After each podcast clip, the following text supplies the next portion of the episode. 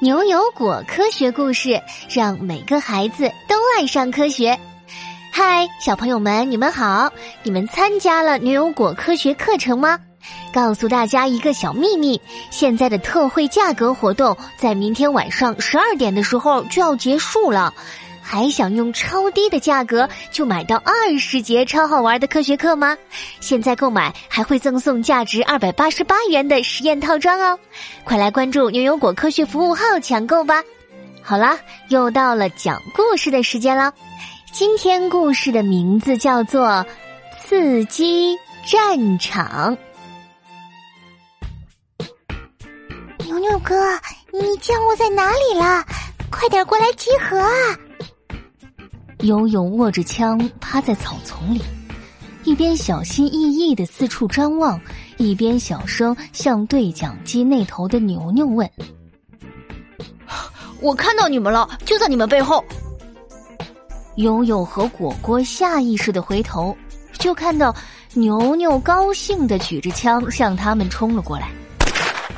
但是只听见“砰”的一声，果果和悠悠还没来得及反应。就看到屏幕上的牛牛应声倒地。牛牛哥，你怎么这么快又游戏结束了？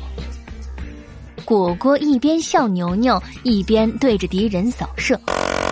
最近，果果迷上了吃鸡游戏，总是让悠悠和牛牛陪他一起玩。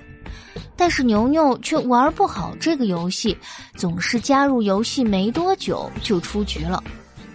牛牛叹一口气：“啊，好了，我们今天已经玩了好几局了，游戏不能多玩，在印度玩吃鸡游戏还会要被抓的。”悠悠依然沉浸在游戏里，头也不抬的说。牛牛哥，你不用吓唬我们。我知道那个新闻，那些被抓的是大学生，不是小学生。牛牛抬头看了一眼墙上的钟表，惊讶的说：“都已经这么晚了，爸爸妈妈都快要下班回家做晚饭了。”小咪凑到牛牛脚边，喵呜喵呜的叫。牛牛心疼的抱起小咪，轻轻的摸着小咪的毛。小咪，你也饿了吗？我先给你找点小鱼干吃吧。赢了！刚刚结束上一局游戏的悠悠和果果放下手机，看着牛牛打开小厨门，把小鱼干一点点喂给小咪吃。悠悠忍不住说。牛牛哥真的好温柔啊！我之前还听有人说玩战争游戏会让小朋友变得更暴力，我看牛牛哥就完全没有受影响啊，应该是假的吧？确实，牛津大学的研究员通过实验发现，暴力游戏与青少年的攻击性没有很必然的关系。果果一听，高兴地说。嗯，那我们赶紧再来一局吃鸡吧。但是玩网络游戏的时间久了，对于身体健康可不好啊。就比如说眼睛的视力下降。但是看着果果实在是还想玩，牛牛无奈的打开了另一个游戏。那好吧，今天最后一次，你来看看这个游戏。这是国际红十字会新发明的一款战争游戏，我觉得比吃鸡有趣，我们就试一下这个吧。果果点开新的游戏界面，拿起机关枪就是一阵扫射。呃，这不也是战争游戏吗？呃，简单。但是很快，果果就发现了不正常的地方。游戏页面上的分数并没有增加，反而还下降了。呃，我的分数怎么还变少了？细心的悠悠马上给果果指出了原因。果果，刚刚那些人都是平民，也就是普通人，不是士兵，我们不能伤害他们的。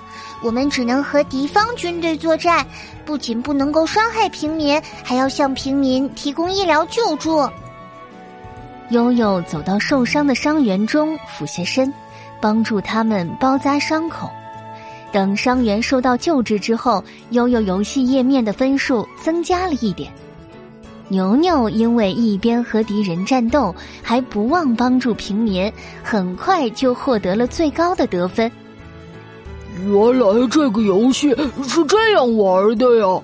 呃，一直拿着枪攻击别人确实不好，还不如这样帮助别人有意思。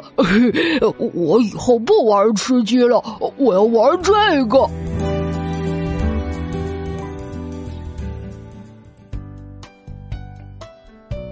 好了，刺激战场这个故事就到这里。现在啊，果果要请小朋友们思考两个小问题哦。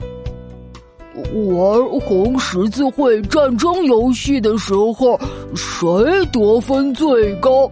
你觉得战争游戏对我们有什么好处？快进入牛油果科学故事微信小程序的答题页面，告诉我们问题的答案吧！还可以听到另一篇故事哦。好了，下次同一时间我们不见不散。